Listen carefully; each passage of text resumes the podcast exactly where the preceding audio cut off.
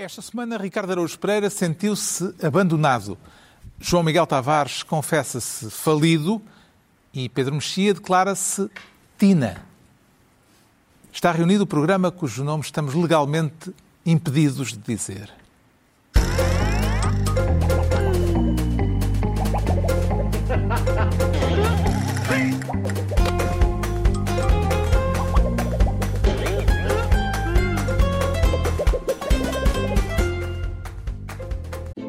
Programa cujo nome estamos legalmente impedidos de dizer tem o patrocínio da Lexus, uma marca automóvel extraordinária que não impede a utilização do seu nome neste podcast. Descubra mais em amazingstories.lexus.pt. Ora, viva, sejam bem-vindos. No final de uma semana em que António Costa admitiu que abandona a liderança socialista se o PS não for o partido mais votado nas eleições de 30 de janeiro, e uma semana em que Rui Rio anunciou que abdica de fazer campanha interna na luta contra Paulo Rangel pela liderança do PSD, para se concentrar na oposição ao PS e na organização da campanha para as legislativas, que ainda não sabe se vai ser ele a liderar. Havemos de falar de tudo isso mais adiante. Agora que a incerteza política estimula mais do que nunca a imaginação dos analistas políticos, mas antes o Ricardo Araújo Pereira quer ser ministro do Tráfico. Será que para alguns militares, Ricardo, o orgulho de servir a pátria eh, já não é suficiente? Não, é capaz de ser suficiente, mas já agora acrescenta-se, é como, é como numa refeição, não é? Então o cozido não foi suficiente? Foi, mas ainda vai uma sobremesazinha. e neste caso é, parece-me que é isso, é O- servimos a pátria, já agora leva-se uns diamantes, uma droga e um ouro. Estamos a falar justamente da rede de militares portugueses destacados na República Centro-Africana que traficava ouro, droga, podia ser eh, ouro, incenso e mirra, ficava Não, melhor, é, se calhar. É, isso. Mas era, pelo menos era Mas, isso. era, mas não, era ouro, droga e diamantes. Eh, Como é, que, mais. se- como é que se explica que haja meliantes deste calibre nas tropas especiais, Ricardo Araújo Pereira? oh, oh, Parece Carlos. que já há quem tivesse feito uns avisos. Exatamente, já, já tinha havido avisos, mas como é que se explica que haja meliantes destes na- nas Forças Armadas? Porque há meliantes destes em qualquer lado. Muito não, bem. não é, Bravo. não é Bravo. isso. Eu, eu às vezes, assim, eu se calhar vou fazer uma declaração de interesse que toda a gente já conhece, não é? que é eu fui dado como inapto para o serviço militar, mas não fiquei Eu fui para a a- reserva territorial. Ótimo, então estamos aqui prontos para defender Eu a acho que o pátria. Pedro Mexia não se manifesta, mas aconteceu. Não, Pedro- para, reserva de território. Atenção, eu, Sim. as Forças Armadas, eu tenho muito respeito pelas Forças Armadas, mas as Forças Armadas deram-me a mim como apto e a ti como inapto. Vês? Portanto, é só, só queria contextualizar. Só queria Então há dois aptos aqui e dois inaptos. Dois inaptos, ah, também ficámos Também, inaptos. também. É, Olha, o Choca. Clube dos Inaptos. Bom, mas, Mas- nenhum foi lá. Só, nenhum, ninguém foi, lá. nenhum foi só, é só para dizer que é não, por isso que o país está não, como está. Não fiquei com qualquer má vontade por causa disso, antes pelo contrário, até, foi, até fiquei satisfeito de ser considerado inapto porque assim não tive de ir. Mas, não- quer dizer, estávamos a sair de um período em que toda a gente estava a dizer a tropa, ai a tropa, a tropa, o vice-almirante, isto precisa da tropa, a gente precisa tanto de tropas, os tropas é que são os vice-almirante do tropa. E nisto vêm estes senhores e dizem assim, a gente andou a meter ao bolso ouro, eh, diamantes e, e droga. E pronto, para acalmar um bocadinho, eu acho que faz falta, não é? Para cortar um bocado aquele entusiasmo com a tropa que também tá, pareceu-me que estava a ser excessivo. Até o vice-almirante tem que dizer, calma, pá, parece agora um sebastianismo novo. Mas, O modo como eh, eh, foi descoberta esta rede de tráfico eh, e o que levou ao desencadear da investigação é capaz de ser a prova de que convém sempre cumprir as promessas que se fazem, não? sim, porque houve um senhor... quem é que pode aproveitar esta lição? Bom, a toda a gente. Eu acho que a toda a gente devia ser contada até nas escolas. Foi um senhor a quem foi, a prometeram, a quem prometeram, por causa dos seus serviços como tradutor e intérprete, prometeram-lhe uns diamantes e depois não lhes deram. E então o senhor foi à polícia e disse: Olha, eu estava para participar num crime, mas não me deixaram. Quero, quero aqui denunciar estes bandidos. Ah, e, Ah, pois, portanto, também isto- parece que aqueles, aqueles diamantes não valiam é grande está, coisa. é é eram tudo- 290 euros os oito diamantes. é Foram avaliados em 290 Não, euros é a agora, é depois da peritagem. Normalmente, escândalos militares, por exemplo, o Irão contras, são coisas com- que movimentam, são coisas, digamos, é, digamos, é- é delinquência com alguma dignidade. Agora aqui, portanto, primeiro, quem denuncia é um senhor que diz então eu era para participar nisto e não me deixam. Senhor guarda, ponha ordem nestes bandidos. Depois, segundo o público, os diamantes que foram lá, que, que foram entregues, que tinham sido traficados, os diamantes valiam 290 euros. 290 Mas, euros. Dizem que são diamantes tão maus que só servem para riscar. eh, Oh. Aquilo, aquilo são x-atos. Eles andaram a Mas, traficar. mas eu li, mas espera, eu nas primeiras notícias li que, que nas escutas havia valores de 500 milhões. Só são tipo 500 Então, milhões mas de ladrilhos. calhar isto dá para cortar 500 milhões de ladrilhos. For- Por estes só se 18 for isso, diamantes, alegadamente, pagaram 10 mil euros, mas o valor 290. comercial deles é de 290 história. Atenção, euros. depois de tanques, não é impossível encontrar mais do que tinha sido do que tinha desaparecido. Exatamente. Encontrarem-se mais pepitas. É isso é este caso, claro que tem ressonâncias. Faz, o caso Tancos vem-nos à memória aqui, mas é, é até que é, tudo, é realmente tudo muito engraçado. Eu fico- Há um aspecto burlesco. Muito, não é só burla, é burlesco. Exato, sim, é uma burla Se não burlesca. tivesse havido tanques, tinha graça. Não, não, mas tanques tinha imensa, tem na tanques teve imensa graça. Tem, e Nós também. não nos rimos com o Ricardo Na Salgado. medida em que a Segurança Nacional tem imensa graça. Não, é, pá, não, vai, é um caso com uma grande gravidade, mas eh, as peripécias de tanques são de facto hilariantes. A nossa irresponsabilidade permite-nos rir de tudo. é? não É, é o verdade, caso estava então. em investigação desde 2019 e assumiu, entretanto, contornos de polémica política, unindo por uma vez os dois adversários na luta interna pela liderança do PSD. Vamos ouvi-los. Isto porque o Ministro da Defesa manteve a investigação em segredo e não contou nada a ninguém, nem ao Primeiro-Ministro, nem ao Presidente da República, Comandante Supremo das Forças Armadas.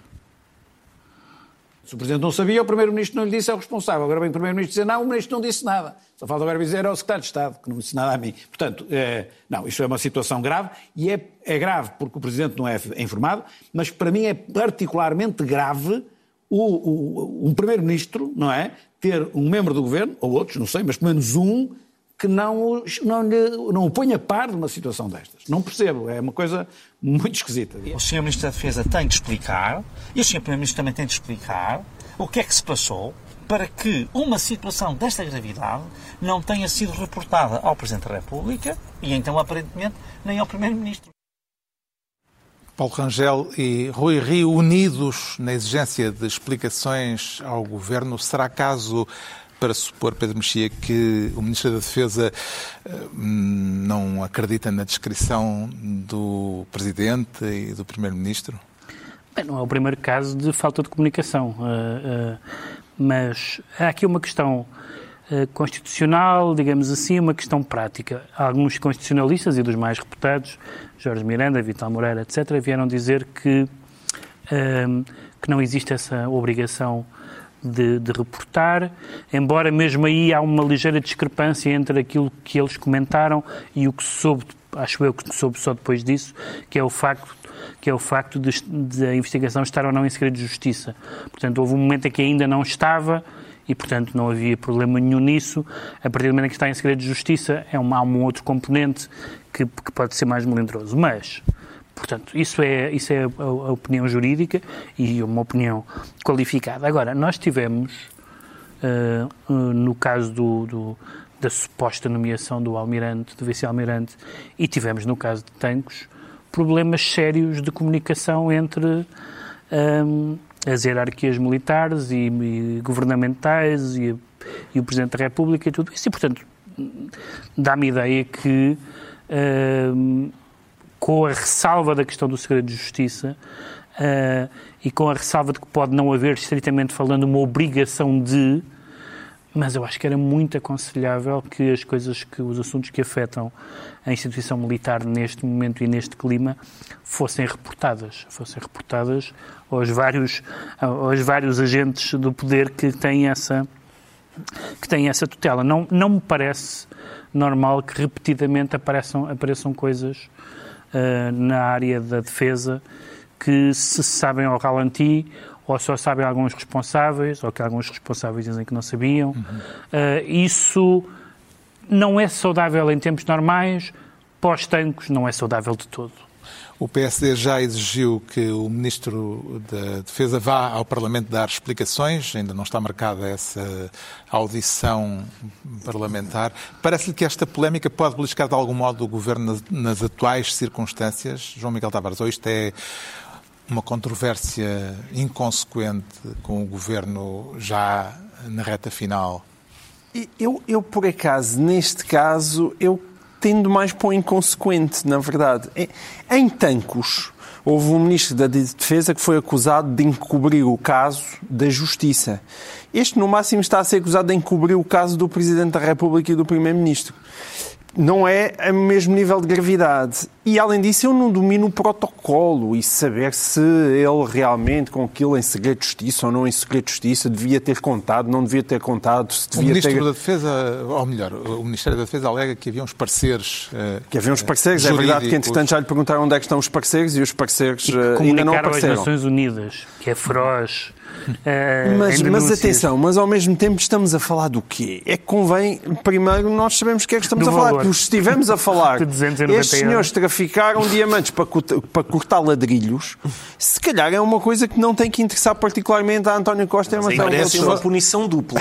Punição dupla. Primeiro por traficar, segundo por serem palermas, não saberem o que é que andam a traficar. Crime Nesse caso, por estamos a falar fútil. dos oito que são, o, digamos, o corpo de delito mais Exatamente. imediato, porque Mas- parece que há ouro e eh, eh, Há cidadãos e empresas. e droga E envolvida. Então, e, e, e houve 100, 100, 100 agentes na rua, e faz buscas gigantescas. Portanto, eu estou aqui a brincar. Evidentemente, aquilo tem que ser uma rede minimamente significativa. Agora, o problema então é, vamos olhar para a rede, perceber qual é que foi o envolvimento. Aparentemente, a patente mais alta era um capitão, o que quer dizer que as estruturas mais elevadas do Exército não terão estado envolvidas. Quando o caso foi descoberto, foi logo devidamente reportado.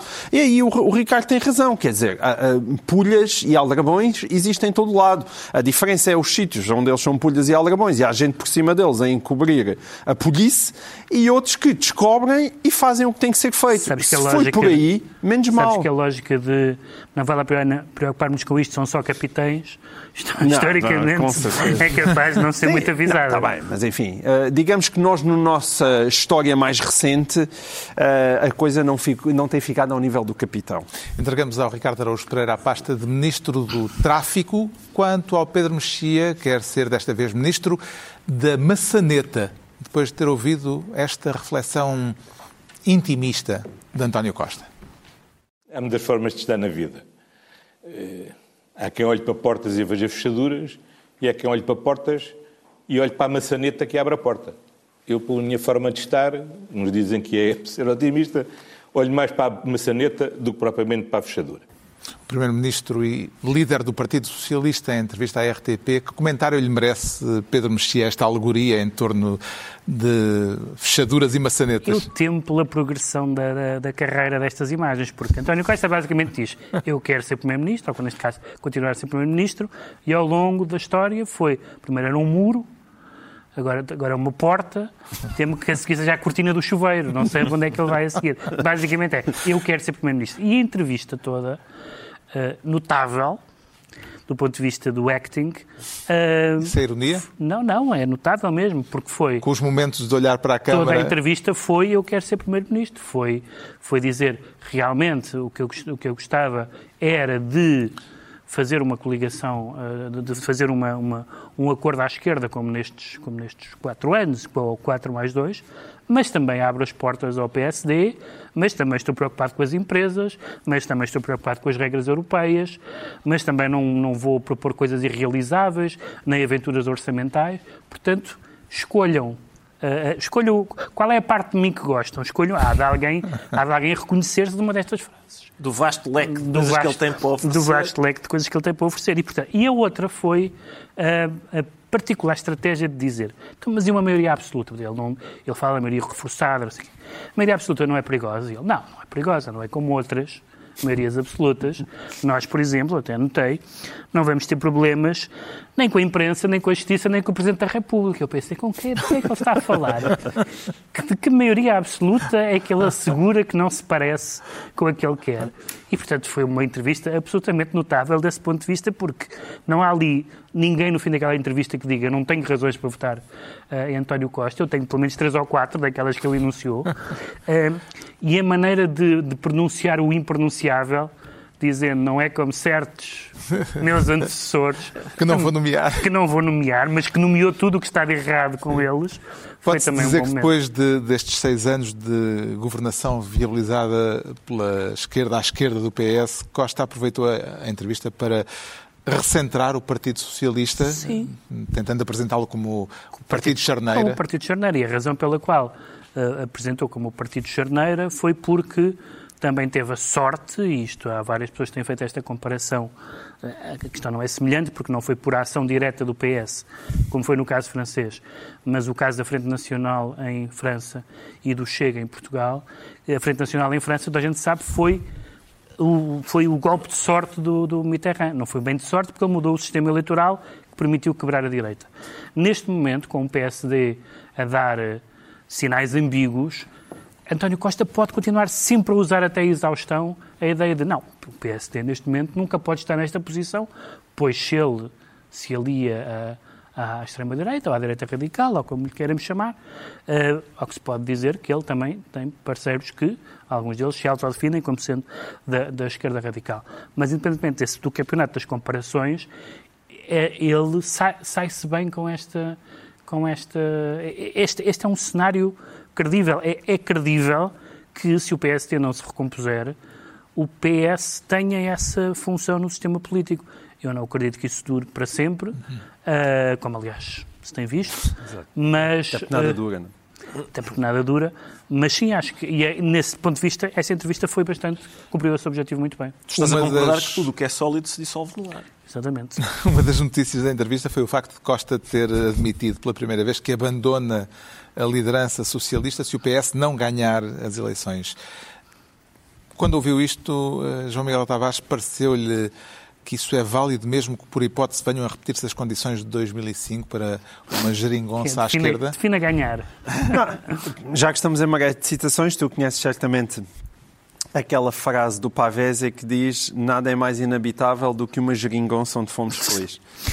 e, e, e, acho que não, ele não, não é possível repetir, porque ele diz que pode olhar à vontade para a maçaneta, mas se a fechadura estiver trancada, a maçaneta ele bem pode andar lá a manipulá-la. E ele tentou fazer isso agora com o orçamento e nunca conseguiu. É isto que eu temo. É isto que eu temo quando, é o... quando o Costa é levar mais longe a metáfora carpinteira. Já um está, tipo... O João Miguel já está maluco. Já, não havia um tipo a fechadura do... está, está trancada. Como é que ele pode dar a maçaneta à vontade? O trinco não permite. Não é havia um dos meliantes de, do caso Tanques que era o fechadura? Era o fechadura. Era. Era, era. Está tudo ligado. Está, está tudo ligado.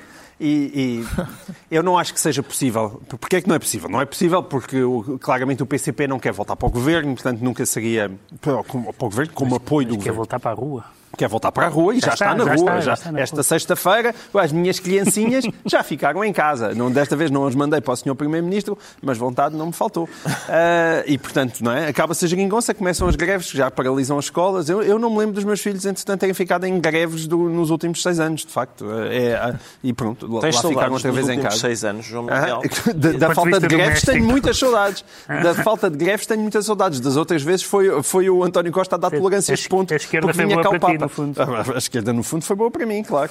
Agora, para voltares à situação de 2015, tinha que acontecer uma coisa, que era o PS tinha que perder as eleições. Uh, e se o PS Sim, perder as eleições... foi essa a premissa de António Costa. Vou-me embora se perder eleições. Não, e claro que tem que ser embora se perder A questão é, se perder eleições e houver condições mas, para... Mas tem que ser embora na mesma. Ou seja, porque isso implicava, ele teve... Será o tempo de Pedro Nuno Santos, então? Claro, ele teve 32% em 2015, teve 36% em 2019. Quer dizer, se ele voltar para 32%... Para, não era uma maioria reforçada? Um é, não é uma maioria reforçada, é uma que derrota... seria um passo em frente, que era o PS eh, não ganhar as eleições António Costa admitir-se e o novo secretário-geral, que não concorreu a eleições, poder formar maioria. Exatamente. Isso seria um. Não é só. Mas durante não é só meio ano não vai poder eleições. haver eleições se houvesse uma maioria pois, à esquerda certeza. no Parlamento e se houvesse condições ah, para claro. reunir à esquerda os votos necessários. Era uma solução claro. execuível. E que isto é um, que isto é uma, nós temos um regime parlamentar, portanto Sim, o governo emana do Parlamento e, na, e, e, o presidente da República, o presidente, o primeiro-ministro pode ser quem, quem, claro. quem o partido entender. Não precisa de sequer quem é que acha que o partido vai entender? A cabeça lista. Eu acho, eu acho que sei quem é que é o partido. Tem lá a pessoa certa para fazer Sim. um acordo com o PCP e com, e com uh, o Bloco. Embora eu acho, de qualquer forma, ele não iria acontecer nem com Pedro Nuno Santos. Hum.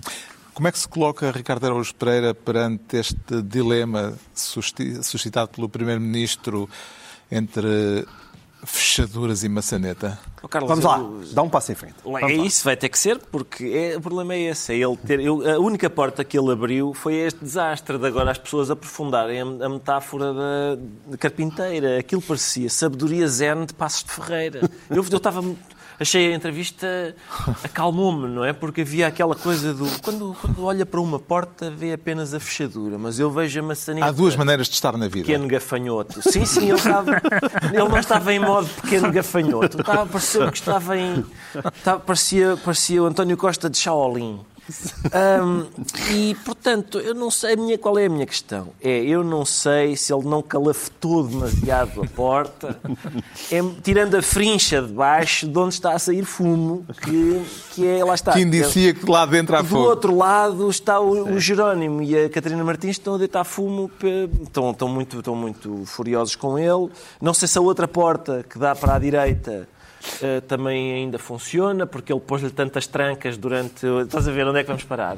Muitas trancas. E range, durante aquele range está mal oleado, anos, é? agora não- nunca mais abriu. As agora- dobradiças, como é que estão as dobradiças? Exatamente, deve estar tudo ferrugente e Daí a minha sugestão da cortina, é só fazer assim. É só, é só Sim, afastar sim. para um lado e para o outro. Com a música do, com a música do, do Herman, não é? Exato, do ciclo. O Ricardo está quase a citar Manuela Ferreira Leite, que no comentário Manuela habitual Ferreira que tem na TVI disse já não se aguentam metáforas na política. Lamentou, sim, lamentou metáforas na política e, E bem, esta das e portas em particular, sim.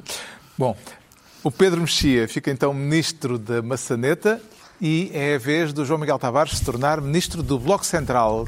Com esse nome ou sob pseudónimo, João Miguel Tavares? É, seja este nome, seja o pseudónimo, é uma ideia que anda para aí a, a bombar, como diz a juventude, eh, e que eu de facto não sou um. A ideia do Bloco Central. É, é, anda a bombar. E eu não Mas sou. pode vir com pseudónimo, pode vir com. Sim, não é? Com, seja com uma espécie de acordo de incidência cavalheiro, parlamentar. Anda a de bombar incidência parlamentar. jornais. Não, anda já a bombar nos jornais, mas anda a bombar com muita força. E alguém anda eh, a querer que bombe. Parece que o próprio Presidente da República eh, gostaria que houvesse um acordo de cavalheiros, escreveu o Expresso, Sim. eh, eh, citando fonte de Belém, Sim, eu, eu já ouvi, Um acordo tese- já ouvi várias PS teses como isso, como, como costuma acontecer nestas situações, a dizer que se isso acontecesse, também relembrei o, o, o Lobo Xavier defendeu essa tese eh, na circulatura do quadrado, é que não, que não devia ter sido o Marcelo, porque na verdade isso relembraria que em 2019 ele devia ter exigido esse acordo e não exigiu. Portanto, há muitas teorias sobre isso. Mas o certo é que elas estão em cima da mesa e o próprio eh, Rui Rio foi obrigado a responder a elas. António Costa, como vimos há pouco, já tem a mão na maçaneta para o caso de ter de abrir a porta a um entendimento com o PSD. Rui Rio admitiu que, se for líder, não põe de parte conversar com o PS, mas Paulo Rangel, apesar das insistentes tentativas da jornalista da SIC, Débora Henriques, não se descose quanto à política de alianças se vier a ser ele o próximo líder do PSD. Aquilo que eu vou fazer é construir uma alternativa, sendo líder do PSD, que dê esperança aos portugueses. Dr. Paulo Rangel só não está a responder à minha questão, que, é, que é muito concreta. à sua questão. Não, eu percebo Estou- que, que- não, como é líder, candidato a líder de um partido, aponto para a maioria. É natural Claro. e é evidente. A minha questão é que há uma possibilidade de não haver essa maioria. E aí os eleitores quererão saber o que é que o Dr. Paulo Rangel Débora, fará se ela não existir. que eu garanto aos militantes do PSD e também aos portugueses é que eu vou trabalhar para um cenário de maioria do PSD, para um governo de alternativa. Mas se ela não existir, o que é que Desculpe, fará? mas é para isso que eu vou trabalhar e, portanto, eu não posso estar agora a, a- a dar... Eu sei que há outros que gostam de trabalhar em cenários. Há pessoas que eventualmente gostariam de ser vice-primeiros-ministros. Mas eu, se for líder do PSD, vou ser candidato para ser primeiro-ministro. O silêncio tático de Paulo Rangel ficou esclarecido, João Miguel Tavares. Não, não fiquei nada esclarecido. Na verdade, não fiquei. E eu acho que o esclarecimento sobre as várias hipóteses de coligação devem estar em cima da mesa. Portanto, é que se há eleição onde É faz sentido falar em importante. cenários, Sim, sim, sim. é- são nestas É eleições. fundamental. A Mas maneira... atenção, esta coisa do há para aí outros que isto tem de acabar. Isto, isto é trazer para a política o pior da crónica social. É aquelas, aquelas coisas de há umas senhoras em, em Cascais que não pagam o cabeleireiro há três meses. Falta o cala-te-boca. Cala-te boca no fim, exatamente. Diz o nome, pá! diz o nome. Eu acho que aqui se percebeu, não é? Mas, claro que se percebe. Percebe-se sempre. Percebe-se, É, Aliás, sim, a, a- a ideia é mesmo perceber-se. Mas não é assim, eu- Há para aí uns que querem ser vice-primeiro-ministro. Eu vou dar aqui uma borla ao Paulo Rangel. Se ele não quiser exatamente dizer quem é que são as pessoas ou os partidos com os quais ele está disponível para se, para se ah, coligar, juntar, o que for, diga pelo menos isto. Nós vamos apresentar um programa, nós PSD, profundamente reformista, para reformar o país de cima a baixo e todos os que quiserem estar comigo nesse programa reformista são bem-vindos para os aplicar. Hum, Isso vai dar ao mesmo. Não, não vai. Não vai dar ao mesmo. Seria essa- muito... com essa Não, frase o não, PS não, está não. fora. Parece... Pois está, esse é o problema. Mas é que exatamente porque o PS está fora é que esta conversa do Bloco Central é absurda. Porque a não ser que, de repente, António Costa, nas suas sete vidas, apareça com uma nova encarnação reformista, coisa que ele nunca foi na vida, é impossível haver qualquer ligação do PSD ao PS que só mesmo o Rui que consegue imaginar. Eu não consigo imaginar. Tem que ser traçada uma linha clara, a não ser que nós queiramos mais 20 anos de estagnação pela frente e a deterioração do regime democrático. As pessoas pensam que a democracia é só ir votar. Não é. A democracia, além de votar, tem que fazer o seguinte, que é dar aos cidadãos uma noção de prosperidade. Na verdade, quase uma noção de prosperidade permanente sem essa noção de prosperidade, a, a democracia em si começa a enquistar. A democracia não é ser votos, é nós olharmos para os, para os é- países democráticos e dizer isto é a A melhor questão maneira. é que arranjo parlamentar é que se, é que se eh, obtém para conseguir isso. Ou seja, a questão aqui está em saber se há um- uma maioria suficientemente estável para formar um governo. Exatamente. Mas Mas o, durante meio ano não vai poder haver Mas a eh, preocupação do. PSD, isto, a meu ver, é algo tão importante, é verdadeiramente a linha vermelha, devia ser para mim a linha vermelha do PSD destas eleições, é o que é absolutamente fundamental é ter uma agenda reformista. Se é impossível aplicá-la, nós não estaremos no governo. Essa sim é a linha vermelha que De, modo- importa. de que modo é que a diferença entre Paulo Rangel e Rui Rio nesta matéria poderá influenciar a disputa interna no PSD? É possível calcular isso? Eu acho que desta vez é, é- é que às vezes, por exemplo, quando nós olhávamos para o CDS, nós tínhamos dois líderes, eh, ou dois candidatos a líder, o Nuno o Melo e o Francisco Rodrigues dos Santos, que dir-se-ia que nem se percebia bem qual é que era a diferença, além de uma diferença de estilo. Eles são extremamente parecidos. O Rui Rangel e o... o, o desculpa, o Rui Rangel. Não existe nenhum Rui Rangel. Existe. Existe. O, o, o Paulo Rangel e o Rui Rio ah, são completamente distintos. Em tudo, Em tudo. em Em tudo, que propõem em estilos, em programas, em tudo. Rui Rio Portanto, oferece, é oferece aos muito militantes diferente. do PSD uma perspectiva de poder mais ampla do que a que eh, Paulo Rangel lhes dá ver. Sim, mas com menos futuro, na, na minha perspectiva também, curiosamente. Sim. Sendo que em cima disso colocas outros cenários, atenção, que é, eu realmente não estou certo que para o povo português, o Rui Rio em eleições não valha mais do que Paulo Rangel. Pode perfeitamente valer. Agora, enquanto projeto de futuro para o país, eh, acho mesmo que não. Entretanto, Rui Rio anunciou que não fará campanha na corrida eleitoral social-democrata, não vai haver debates entre os dois candidatos à liderança do PSD. Ainda assim, de caminho, Rio considera que Paulo Rangel não tem condições para vir a ser primeiro-ministro e até teoriza a esse respeito. Não pode ser primeiro-ministro deste país, acredite, quem não quer, mas também não pode ser quem muito quer. E eu explico porquê. Quem não quer nunca terá resistência psicológica para exercer. Quem quer muito não sabe no que se está a meter, porque ninguém quer muito. A pessoa, a pessoa responsável está disponível para uma missão e sente que está capaz dessa missão. Isso não é a mesma coisa que querer muito, que é para depois os meus netos dizerem que o avô foi primeiro-ministro. Não, não. Isto é uma missão por Portugal e muito espinhosa e muito difícil. O senhor acha que Paulo Rangel está preparado para essa missão? Acho que não. Como é evidente, acho que não. O atual líder do PSD não quer debates na disputa interna para não dar trunfos a António Costa, mas a luta pela liderança promete ser acesa. Entende os argumentos de Rui Rio, Pedro Mexia, ou parece-lhe uma má desculpa para não ter de debater com Entendo, o adversário? entendo completamente por duas razões. Por um lado, aconteceu uma, São os uma sondagem. É uma sondagem que disse que a maioria das pessoas, das pessoas que responderam à sondagem, hum, à pergunta, que vê mais o Rui Rio como Primeiro-Ministro que Paulo Rangel. Pela razão óbvia de Rui Rio ter exercido cargos executivos uh, durante três mandatos uh, e ter esse, esse perfil. E, portanto, nesse sentido, Rui Rio agarrou-se à ideia de que é só candidato a primeiro-ministro porque é aquilo em que ele é reconhecidamente confiável pela parte, por parte dos militantes do PSD. Portanto, essa é a primeira parte. A segunda parte é, nós podemos dizer, e por isso Rio abdicou de fazer campanha e debates, coisas que ele adora e que lhe custou muito não fazer. Se fosse esse o caso, isto tinha algum valor. Se fosse o Pedro Mas Santana Rio é? só go- pelo que nós sabemos de Rui Rio, Rui Rio só gosta da parte executiva. Tudo o resto que é política, ele menoriza. Quando chama a Paulo Rangel um tribuno, como se a, se, o- se a palavra, se o lado tribunício não fosse essencial na política. Todas as partes da vida política que não são executivas, evidentemente que a política tem uma grande dimensão executiva e, no fundo, pode dizer que é que conta, mas a política não é só. Quer dizer, um Primeiro-Ministro não é um Presidente da Câmara. É, um- é uma coisa diferente, tem outras, tem outras, tem outras componentes. E, portanto, ah, eu acho que é uma estratégia defensiva no sentido em que ele leu aquilo em que sabe, ele percebeu aquilo em que sabe que é bom e leu aquilo em que os outros o reconhecem e seguiu esse guião.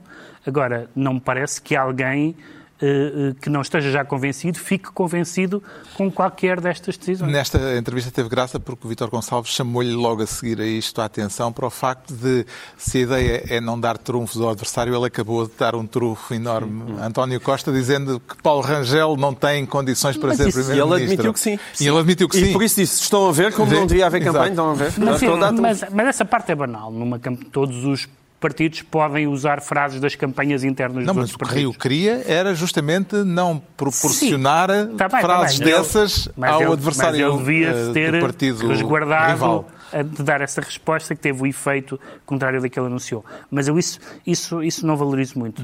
Mas Ah, o Rio estava combativo nesta entrevista. Não, combativo. O Rio é bom em entrevistas. Não é só Combativo isso, é é. que a certa O Rio altura é o Vítor em Gonçalves faz-lhe uma pergunta e ele diz, isso parece uma pergunta do Ricardo Araújo Pereira, que é das coisas mais humilhantes. Em que é? sentido é que eu não vi a entrevista? Era uma, pergunta, era uma ótima pergunta, atenção, devo dizer. Era por isso que Mas é tão ofensivo, eu mandei uma mensagem de solidariedade ao Vítor Gonçalves a dizer, pá, não se faz. Ah, e o Vítor Gonçalves, repara, vai lá um e diz-lhe, isso é a pergunta do Correio da Manhã. Vai lá outro e diz, isso é a pergunta do, do palhaço. Pá, coitado do homem, por amor de Deus. Mas era uma boa pergunta. Onde também boa não haverá debates nem eleições sequer, é no CDS, mas Francisco Rodrigues dos Santos, fazendo jus ao cognome de Chicão, garante que não é por medo de medir forças com o Nuno Melo. Mas que medo é que eu tenho? Eu tive formação militar, eu tenho no colégio militar aos 10 anos. E eu, desde pequenino, fui fui com falemos- responsabilidade, com licença. então- Agora, eu tenho medo de alguma coisa. Com 31 então anos, propus-me a liderar o CDS e estou cá a dar a cara, com todos eles nas televisões todos os dias, a ter cobras e lagartos de mim a minar. então da questão do tempo. Cadelas apressadas parem filhos cegos. Sabem de quem é esta frase? Do António Pires Lima, referir-se ao presidente do próprio É partido. Vamos, vamos, Tenho medo vamos de quem? avançar. Do Nuno Melo? As, Por eh, amor de Deus. Pois se o homem até andou no colégio militar, meu Deus. Uma vez. Que avaliação, eh, depois disto, faz dos níveis de testosterona de Francisco Rodrigues dos Santos, Oh, Ricardo Araújo eu- Pereira? Sim, sim. Foi ótimo. Eu acho que estão Mas a ele- bater ele- ferros lá em cima. Olha mas Estão- ele, ele não devia ter sido assim, não é? Ele, ele estava assim, devia ter sido assim. não Com é? as mãos aqui, exatamente. Venham ele. Sim, sim. E com o rabejador lá atrás. Não percebo como é que o homem dá a entrevista sozinho. Sem, sem companheiros, sem nada. Mas hum, eu julgo que sim, Carlos, que as gónadas de Francisco Rodrigues dos Santos estão a político. É que estão a segregar com força. E, e o que era aquilo que estávamos a dizer há bocado. Nuno Melo também tem gónadas que segregam muito. E é uma pena. Portanto, isto é um, é um confronto entre, É um entre belo embate. gónadas segregadoras que não sei se é o melhor. hum, Não sei se Lamenta contribui- que não haja debates e que Lamento não haja verdadeiramente a Ou um espetáculo absoluta no campo que pequeno, Iam ser esclarecedores, sim, sim. Um espetáculo no campo Quanto à pequeno. política de alianças. Fechar os dois numa arena. Isto era um antigo sonho do hotel. Pois do é. hotel. Era, era exatamente este tipo de pessoa. Mas desta vez para outro tipo de, de atividade. Uma coisa parece certa em relação à política de alianças, devido aos apertos de calendário, um acordo pré-eleitoral entre o PSD e o CDS eh, parece posto de parte, porque não vai haver tempo sequer para o pôr de pé. Será que ter frequentado o Colégio Militar também serve a Francisco Rodrigues dos Santos para não temer ir sozinho às legislativas? Espero que sirva. Espero que sirva, porque eu sou, eu, ao contrário de Francisco Rodrigues Santos, tenho medo de quase tudo. Tenho medo de, de várias coisas e. Medo do escuro? E de, de várias Foi coisas. por sim, isso sim. que ele, foi por isso que não E- foste à tropa. E devo dizer o seguinte: devo dizer o seguinte. É o chamado caguinho. Como é evidente, como é evidente, uma pessoa que não tem medo de nada não é corajosa. Eu que tenho medo de tudo e todos os dias me levanto da cama para vir enfrentar o mundo, isso é que requer coragem. Se eu não tivesse medo de nada, Bem. andava aqui sem nenhuma preocupação. Não, não, não. Eu tenho. Eu, eu é que preciso. Sim, sim. Eu é que sou corajoso. Não é este forcado que a gente acabou de ver. Agora, eu no lugar dele estaria aterrorizado, porque das duas uma, ou vai a eleições pela mão do, do PSD e mantém um grupo parlamentar eh, jeitozinho, ou vai sozinho e. E fica sozinho? exatamente. Não sei se. O João Miguel Tavares fica assim ministro do Bloco Central e estão entregues as pastas ministeriais por esta semana e agora temos de acelerar a altura para sabermos, ainda no âmbito da política partidária, porque é que o Ricardo Araújo Pereira se declara abandonado. Nem um bacalhau, nem um bilhete postal. Nada. Estou Nada. com uma, estou com uma ágata. É disso que se queixa não só a Ágata, mas também a vereadora eleita a pelo vereadora Chega no Conselho foi- de Moura. também abandonada. E por isso abandonou, sentiu-se abandonada e, em consequência, abandonou o partido, Exatamente. Chega, e passou Pagou a vereadora independente. Pagou na mesma moeda. Que ilações tira deste caso, na semana em que Ventura voltou a ser reeleito com 95% dos votos? Sim, ele quer dizer, mas isso são as únicas eleições que o Ventura consegue ganhar. Não é? Ganha com muita facilidade eleições desde que seja contra outras pessoas do Chega. Ah, as outras não consegue ganhar. Mas o- as eleições não são deste caso. Eu acho que há eleições a tirar de vários casos do Chega, que é, por exemplo, Moura. Atenção, Moura não é um sítio qualquer, é um sítio emblemático do Chega. Foi onde Em que o próprio André Ventura se candidatou, se candidatou à Assembleia. Municipal. porque já tinha tido lá a maior votação de, Nas presidenciais. nas presidenciais, em percentagem, não é? acho que foi isso. Foi isso. Ah, nisto, a senhora é eleita e, e- e sai do partido. Ah, aquilo é um saco de gatos que, que isso, isso revela-se não só aqui, mas também, por exemplo, nos Açores elegeram dois, dois deputados regionais, um foi logo embora também. Ah, há, há vários, há assim sítios em que ah, as pessoas, ah, o- quem vota no Chega, na verdade, não sabe muito bem em quem, Claro. em que é que está a votar. Esse é, esse é o problema. Exato. Há uma federação de descontentes. Quando ficam contentes, são eleitos para qualquer coisa, Exato. já não se entendem. se perdem Porque eles têm que estar descontentes. Sim, perdem o descontentamento, não querem estar junto de gente descontente. Depois da- a sua vida é a vida deles. Agora sou bem sucedido, não quero as tuas tretas de antissistema. Depois de Faço parte. Rangel, esta semana foi a vez de Rui Rio pôr de parte entendimentos pós-eleitorais com o Chega. Será caso para concluir que o chamado caminho das borboletas levou a melhor, João Miguel Tavares? Eu acho que este programa todo até este momento não é isso que indica. Desde nós conversarmos sobre os problemas do PS ser um, um partido de charneira, como, como o facto de Rui Rio ter sido ambíguo, e eu quero, eu quero dizer que mesmo Paulo Rangel eh, não, Sim, foi, Rangel não foi nada claro. Só diz que o Chega não vai para o governo. Exato, não foi nada claro. Portanto, o caminho das borboletas só estará devidamente morto e enterrado num dia em que o PSD e a direita como um todo precisar dos votos de André Ventura para ser governo e disser não senhor, com esse, nem pensar com esse senhor não quero, vou para a oposição. Exceto, Aí, exceto se... acaba-se. Exceto Aí sim está morto. se, quando eles disserem com esse senhor não, André Ventura disser ai comigo não, então cai o governo outra vez. E eu gostava de ver o que é que acontece nas eleições Claro, seguintes com certeza. a um governo de direita ser derrubado por má vontade Mas isso pode acontecer. Eu estou só a dizer que só vai... É triste o- quando é preciso uma pessoa de esquerda explicar isto à direita. Não, ouve lá, mas, tu, mas, mas, mas tu, tu, tu confundes mais uma vez uma análise política muito pertinente com os meus desejos. Não é, Eu não, conf- são os meus desejos. Não, não estou a falar dos teus desejos, estou, estou só a dizer, a tua, mesmo a tua formulação, dizer não quer este senhor, não, essa formulação não existe. O que existe é, se o PSD ganhar as eleições e tiver um, um acordo do- parlamentar, seja que, que forma tiver, ou governativo, com o CDS e a Iniciativa Liberal, e se esse governo depender dos votos do Chega, essa, essa coligação de direita deve, deve apresentar-se a votos na Assembleia. O Chega decide o que faz. Exato. Se chumbar, disse, eh, disse André Ventura esta semana, ele acha que 90% das pessoas estarão do lado dele. Eu acho que não. Eu acho que as pessoas de direita que virem um governo de direita chumbar por causa do voto do Chega, o castigarão em eleições seguintes. Eu acho que sim. Acho que André Ventura tem razão. Eh, Vamos fazer a prova dos novos São no os dia em descontentes, os que descontentes isso acontecer. Veremos. Está esclarecido porque é que o Ricardo Araújo Pereira se declara abandonado.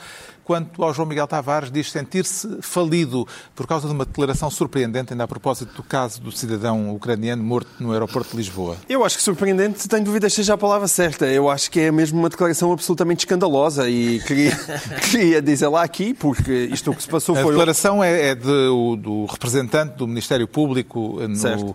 julgamento eh, que está a decorrer na primeira sessão de julgamento do recurso apresentado pelos eh, seguranças condenados. E o problema é que um representante do Ministério Público, de certa maneira, é um representante de todos nós, também, não é? E, e- e o que se passou foi que, é que ne- nesse, nessa primeira audiência relativa aos recursos destes três inspectores do CEF, eh, que estão a ser. eh, é um recurso na sequência da morte de- de- de- do, do IOR, não é? Na sequência da condenação. da condenação, a- foram eles, eles foram os três condenados, e o senhor do Ministério Público, ainda por cima totalmente a despropósito, porque aquilo nem sequer está em julgamento, a indemnização, diz que quanto à indemnização que foi atribuída pelo Estado português, se o Estado português tiver de dar tanto dinheiro por uma indemnização, vai à falência em pouco tempo. Ora, essa indemnização foi de 800 mil euros, mais ou menos. Foi, foi ainda por cima discutida com a Procuradora da Justiça, portanto, a Procuradora da Justiça foi um valor que foi estabelecido. Já, a, a Procuradora da, a- desculpa, a, a Provedora da Justiça, exatamente. E, e esse, esse valor, entretanto, também já foi pago. Eu, eu não sei a quanto é que é o preço que o Ministério Público ah, dá pela vida de uma pessoa que foi assassinada à guarda do Estado. Mas eu, assim, de repente, 800 mil euros não me parece um valor escandaloso. Escandaloso parece-me um procurador e para tribunal dizer uma barbaridade deste tamanho. Ao dizer o que disse, o Procurador estará a prever uma repetição frequente de casos como Pois, este, Pedro é Mexia. há, há duas É coisas. Há a questão, há a questão do, do valor eh, e como é que se chegou àquele valor. Há pessoas até que discutem sei que é o valor da vida humana. Claro que a vida humana não tem preço, mas tem, mas tem valor para efeitos jurídicos. A gente sabe isso. No caso de Pedrógão isso aconteceu. Nos casos das incapacidades de trabalho isso acontece. Portanto, há uma tabela que se sabe que um dedo vale isto e uma perna vale aquilo. Vale para efeitos de compensação jurídica, naturalmente. Portanto, isso é uma fácil questão. Agora, eh, se ele disser se as indenizações que o Estado pagar em geral, se forem deste valor, o Estado vai à falência. Mas isto foi um caso que acontece que ele, ele prevê que aconteça Exato. um caso por, por, por de 15 a 15 dias, um cidadão espancado no aeroporto de Lisboa até à morte. Eu não percebo qual é o grau de. qual é a previsão dele se ele achar que isto vai acontecer todas as semanas, até é um escândalo. Sim, e vai é, à falência, É muito caro, de facto, Mas, mas. Pá, todas as semanas também não vai à falência a pagar 800 mil euros. Ah, acho que estamos a, é pagar, estamos a pagar mais ao BES. Mas eh, o certo é que se realmente o Estado fizer isto com uma frequência que o leva à falência, é justo que vá à falência. Porque estamos a falar de matar cidadãos inocentes na fronteira. Portanto, esta, esta eu não sei. O que é que ele queria? Dizer, pá, isto assim, assim não ganho para as indenizações. Pá. Exato. É, o objetivo de uma indenização é, além de ah, constituir, digamos, uma compensação para o indemnizado, não é? Que neste caso é, é bastante difícil de compensar a perda, também serve para dissuadir aquele que tem de indemnizar de voltar a fazer as coisas que o levam a estar a indemnizar. Portanto, se passa a ser 20 euros, ah, se calhar essa, o poder dissuasor é menor. E é esquisito que ele pretenda que o poder dissuasor seja Ele, menor. rec- recordemos, é o, o. Procurador do Ministério Público. Exato. Já sabemos porque é que o João Miguel Tavares se anuncia falido, agora vamos só ter tempo de enunciar e tentar perceber porque é que o Pedro Mexia se declara Tina. There is no alternative. Neste caso não há a mesma alternativa. É, é- Quero trazer aqui uma carta aberta de 200 católicos à hierarquia da Igreja. Também a subscreveu? Sim, não, não a subscrevi, não, não, me, não me ofereceram para subscrever, mas subscrevo o conteúdo. Entretanto, a carta foi, não digo suplantada, mas foi. Seguiu-se uma, uma- um anúncio da, da Igreja, da Conferência Episcopal. Embora não seja exatamente, Não seja os exatamente- termos de, não pedidos pela carta. A carta é, pede aos bispos que apoiem uma investigação independente à questão dos abusos sexuais na Igreja. Evidentemente que, o- que a questão não pode ser menorizada, não pode ser eh, adiada, não pode continuar a haver uma cultura de encobrimento e depois tem que, tem que ser, nós não sabemos ainda a composição, e a composição é muito importante, tem que ser nos termos em que essa carta formula, que é uma comissão uma investigação realmente independente, com eh, leigos também, com especialistas das várias áreas e com a latitude que teve em muitos países, em França, Nomeadamente na em Alemanha, França. etc., para investigar livremente e que a Igreja esteja comprometida com isso. Eh, Não apenas, como diz a carta, por causa dos danos reputacionais, mas por uma questão de justiça substantiva eh, e por uma questão de mudança de cultura que tem que terminar de vez. Está à altura dos livros e eu trago esta semana um testemunho histórico impressionante de uma mulher com uma daquelas vidas como nos filmes, ou uma vida que dava um filme, talvez. Emma Goldman nasceu russa, embora na Lituânia, em meados do século XIX. Na adolescência emigrou para os Estados Unidos, tornou-se anarquista, ganhou fama pelas conferências que dava e pelos discursos inflamados que fazia e, quando rebentou a Primeira Guerra Mundial, tornou-se uma fervorosa ativista contra o recrutamento militar. Foi presa e, como tinha nascido na Rússia em 1919, foi deportada para a União Soviética, onde a Revolução Bolchevique estava no auge. Mas também, depois de algum entusiasmo inicial, Emma Goldman acabou por entrar em conflito com o poder e ficou eh, célebre a frase que, aliás, está neste livro, em que ela declara: Se eu não puder dançar, não quero fazer parte da vossa revolução. Esta autobiografia que escreveu nos anos 30, eh, Viver a Minha Vida, tem agora a primeira tradução portuguesa e, pelo que já li, ainda só li uma pequena parte, são quase mil páginas, é um relato vivíssimo, de resto, das peripécias de uma vida invulgar e sempre em contramão. A edição eh, notável é da Antígona. O João Miguel Tavares também traz evocação histórica. Sim, eh, este ano, com um intervalo de poucos meses, saíram dois livros com o mesmo título, o mesmo título, Loucos Anos 20, um, e os dois dedicados a Lisboa. Um chama-se Diário da Lisboa Boémia, da Paula Gomes Magalhães, eh, da Planeta. É um livro mais de divulgação daquela época e com recursos também a fotografias, a a recortes eh, dos jornais eh, da época. E este, Os Loucos Anos 20 em, em Lisboa, da da Cecília Vaz, editado pela Lua Elétrica, é uma adaptação de uma tese de mestrado mais centrado nos clubes eh, que existiram nessa altura. Portanto, com a abertura do país eh, durante a Primeira República, nós tivemos o nosso cheirinho de loucura eh, da década de 20, eh, com muita festa, muito clube e muito jogo ilegal que terminou ah, quando, quando o Estado Novo se foi impondo, desde logo com as Os limitações. Eh, Os balerros, isso, isso já foi na- mais para diante no Estado Novo, mas neste caso as limitações do jogo, do jogo ilegal fizeram com que boa parte dos rendimentos destas casas ficasse posto em causa e os clubes acabaram por desaparecer, mas entre a década, o final da década de 10 e até perto do final da década de 20, foram, foi uma Lisboa com a sua dose de loucura e de maldita cocaína também. São livros muito interessantes para quem se interessa sobre essa época. O Pedro Mexia sugere sinceridade e autenticidade. Não sugiro, isto não é uma. Não sou, metas nisso. Não sou um guru. Eh, não, são, uma, são uma série de palestras eh, publicadas em 1972 eh, do Lionel Trilling, que é um, foi um crítico americano muito importante, autor de um livro chamado eh, A Imaginação Liberal, que foi um livro muito influente e era, escrevia numa das revistas mais importantes daquela época, chamada Partisan Review, eh, e esta edição é da, da imprensa da Universidade de Lisboa, e então é um estudo de destas duas características, a sinceridade e a autenticidade, que a crítica literária não, não morre de amores por ela, sobretudo a sinceridade, e como estas ideias da, da, da autenticidade e, sobretudo, da sinceridade mudaram completamente ao longo dos tempos por várias questões, entre as quais, porque nós não sabemos já bem o que é o eu. Sobretudo depois da psicanálise, o eu é menos transparente do que era no tempo do Rousseau e, portanto, houve um declínio da sinceridade e da autenticidade e ele, de certa forma, compreende, de certa forma, lamenta. São ensaios eh, muito estimulantes. O Ricardo Araújo Pereira traz conversas surrealistas, mesmo, em alguns casos, à mesa pé de galo. Exatamente, sim, são, são quatro entrevistas, três e meia, vá, tendo em conta, tendo em conta essa.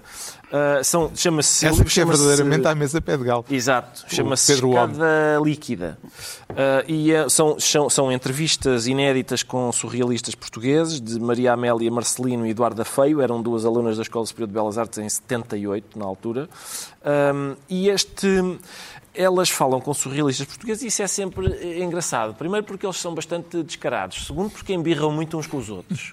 Terceiro porque se irritam com definições, incluindo com a definição de surrealismo. Portanto, eh, eu não conhecia, eu conhecia a obra do Mário Henrique Leiria, nunca o tinha ouvido falar. Eu ouvi-o falar nesta entrevista, é só essa entrevista valeria o livro, a entrevista do Mário Henrique Leiria aqui, em que ele, em que ele diz que hum, aquilo que lhe interessava, evitando definições sobre o que é o surrealismo, era uma nova forma de imaginar. E é isso, é, isso interessa-me. E uh, as, uh, o modo de falar dele, as coisas que ele descreve. Uh, e tem uma entrevista a um morto. E tem uma entrevista a um morto. É não tal é, lá a mesa pé de galo. Sim, exatamente. Não é, o- todos do os dias. Gomes, não é todos os dias que, que um livro consegue esse, essa proeza. Está assim concluída a análise da semana. Voltamos dois a oito dias com Pedro Mexia, João Miguel Tavares e Ricardo Araújo Pereira para mais um programa cujo nome estamos legalmente impedidos de dizer.